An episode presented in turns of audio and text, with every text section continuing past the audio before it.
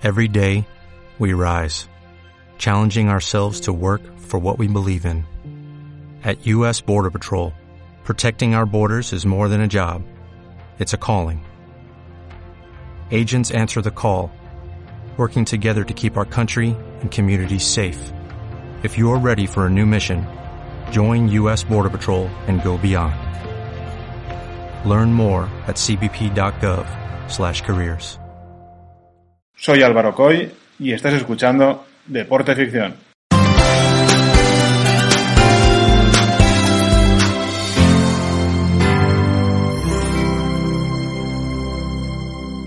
Griegos, romanos, son todos humanos. Griegos, romanos, son todos humanos. En el año 776 a.C., en la ciudad de Olimpia, situada en el valle de Alfeo, se llevaron a cabo los primeros Juegos Olímpicos. Esta primera edición surgió no por razones deportivas ni por mostrar unos valores concretos, sino a partir de una crisis política y económica que en ese momento estaba golpeando a la Grecia del siglo VIII a.C.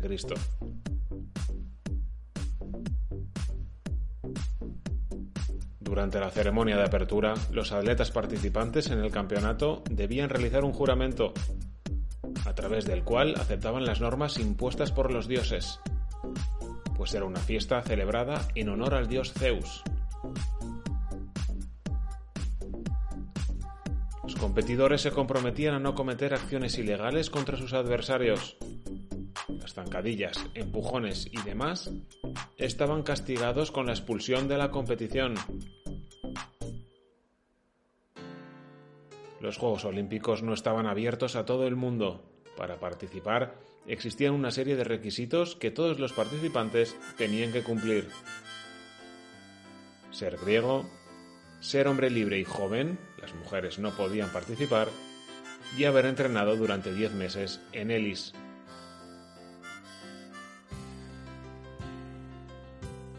Atletismo fue el único deporte del que se componían los primeros Juegos Olímpicos de los que tenemos constancia. Coroibos, cocinero de la antigua Grecia, fue el primer ganador de atletismo en los Juegos Olímpicos. Este deporte, fundamental para que el evento naciera, ha sido importantísimo para muchos artistas cientos y cientos de años después.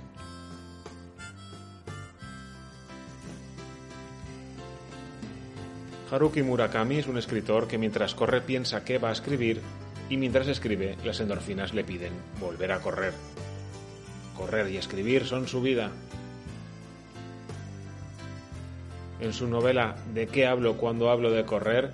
refleja lo que para él significa correr. Cuenta sus sensaciones, como el running le ha llevado a conocer gente, a hacer multitud de amigos. Narra la soledad del corredor de fondo.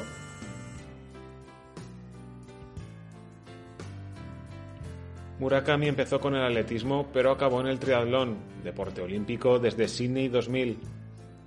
Y el libro se lo dedicó a lo que llama sus triatmigos. Desde su programa de radio, que se mantiene en antena desde hace cuatro años, criticó a los políticos nipones por leer textos preparados por burócratas y por no comunicar con mensajes potentes que puedan llegar al corazón de la gente. Durante la pandemia se posicionó en contra de que el gobierno continuara adelante con los Juegos Olímpicos de Tokio 2020.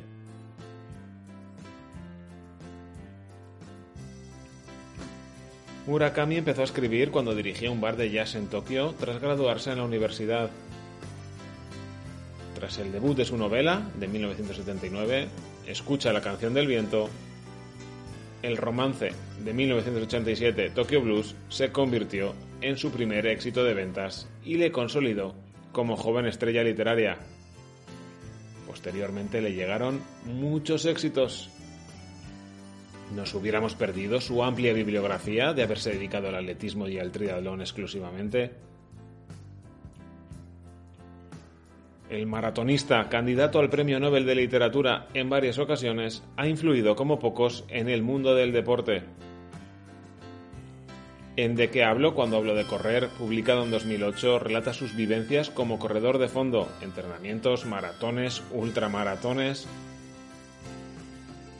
Con su pluma prodigiosa crea adicción e introduce a los lectores en la cultura del running.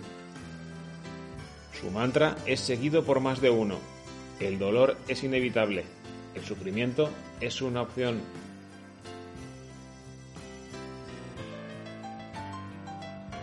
Murakami empezó a correr siendo ya adulto. A los 33 años se marcaba sus primeros kilómetros a cubrir. En 1996 completó su primer ultramaratón, una carrera de 100 kilómetros alrededor del lago Saroma en Hokkaido, y descubrió así un mundo diferente.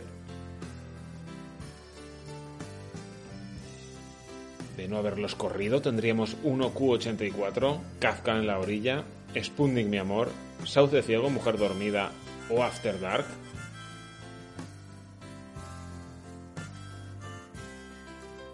¿Habría ganado los premios Frank Kafka, Mundial de Fantasía, el Jerusalén o el Hans Christian Andersen de Literatura?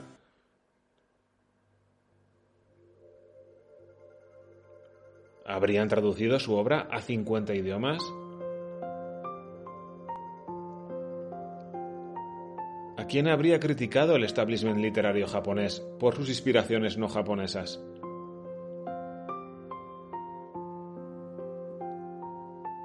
¿Quién estaría considerado figura importante de la literatura postmoderna en su lugar?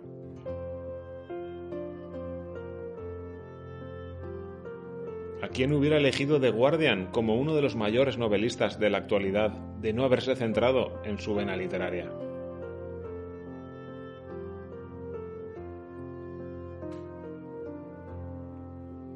Su obra está influida por el surrealismo y se centra en temas como la soledad y la alienación. La ficción de Murakami, tachada por las altas esferas japonesas de literatura pop occidental, tiene toques humorísticos y al mismo tiempo refleja el ansia de amor. Claramente influenciado por Scott Fitzgerald y John Irving, lo real y lo onírico fluctúan constantemente en sus libros, como la oscuridad y el placer. Has escuchado el octavo capítulo de la segunda temporada de Deporte Ficción. Te espero aquí el mes que viene con el último episodio y protagonista de la temporada. Hasta entonces puedes seguir la actualidad olímpica en la pizarra de Doc en Twitch y en la cuenta de Twitter de arroba Álvaro Coy barra baja.